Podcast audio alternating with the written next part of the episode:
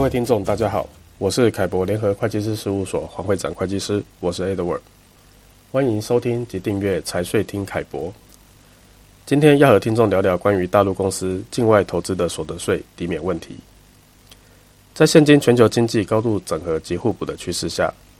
当前有越来越多的大陆公司选择向海外布局，比如生产中心、研发中心，或者是行销推广据点等境外投资。以获取境外的资源、技术或者市场，并且寻求更加宽阔的发展空间以及市场机遇。然而，随着企业在境外逐渐开展业务，并且产生的经营利润，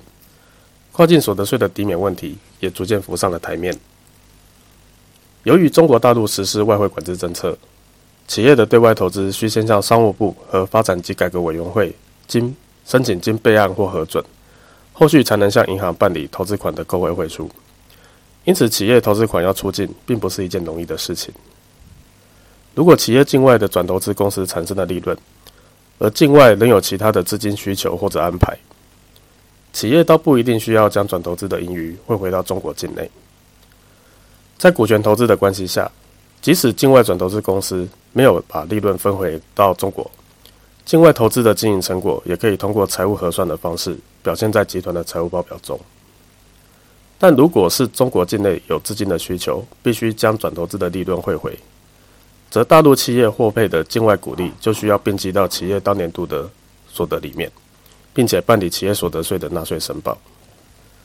依照大陆现行的规定，企业取得境外所得计征企业所得税时，可抵免境外已纳或者负担的所得税额。以下我就开始介绍大陆现行境外投资所得税收的抵免政策。跨境税收抵免的法源包含《企业所得税法》第二十三条及二十四条。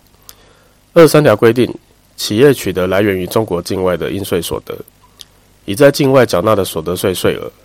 可以从当期应纳税额中抵免，抵免限额为该项所得依照本法规定计算的应纳税额。而二十四条规定，居民企业从其直接或者间接控制的外国企业分得的来源于中国境外的股息红利等权益性投资收益，外国企业在境外实际缴纳的所得税税额中，属于该项所得负担的部分，可以作为该居民企业的可抵免境外所得税税额，在本法第二十三条规定的抵免限额内抵免。另外，《企业所得税法实施条例》第七十八条。对于上述提到的抵免限额列出了计算公式。所谓的抵免限额是指中国境内境外所得合并计算的应纳税额，乘上来源于某国或某地区的应纳税所得额，除以中国境内境外应纳税所得总额。举例来说，如果有一家中国公司当年度在中国境内的税前所得是人民币两千万。而其转投资的境外公司在当地的税前所得是一千万，则当年度境内外所得的合计数是三千万。这三千万按照中国适用税率计算的应纳税额是七百五十万，则我们可以套用前述抵免限额的计算公式，就是将应纳税额七百五十万乘上来源于境外的应纳税所得额一千万，再除以中国境内境外应纳税所得总额三千万。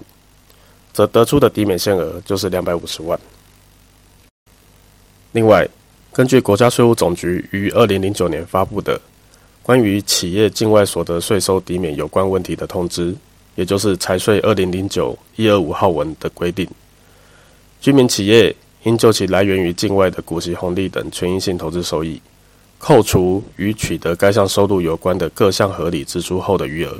为应纳税所得额。按照前面提到的例子来理解，就是来源于境外的应纳税所得额一千万里面，必须要扣掉相关的合理支出。比方说，若中国公司安排部分的人员来负责管理境外公司，则这些人员的成本其实就是为了取得境外公司股利所支出的管理成本。在计算上述的抵免限额时，必须要按照一二五号文的规定，将这些人员的成本。在来源于境外的应纳税所得额一千万里面扣除掉，而扣除的效果就是将抵免的限额降低，以避免侵蚀到中国来源所得的税基。以上关于抵免限额的计算，在本集凯博观点的相关文章里，有较详细的案例说明。为了方便理解，建议读者可以自行查阅。以上是本集对大陆公司境外投资的所得税抵免议题的初步介绍。后续我们将对该议题继续探讨相关的规定以及实例说明。针对此议题，可参阅凯博联合会计师事务所网站上凯博观点的相关文章。如有任何问题，也欢迎直接查询凯博联合会计师事务所。谢谢大家今日的收听。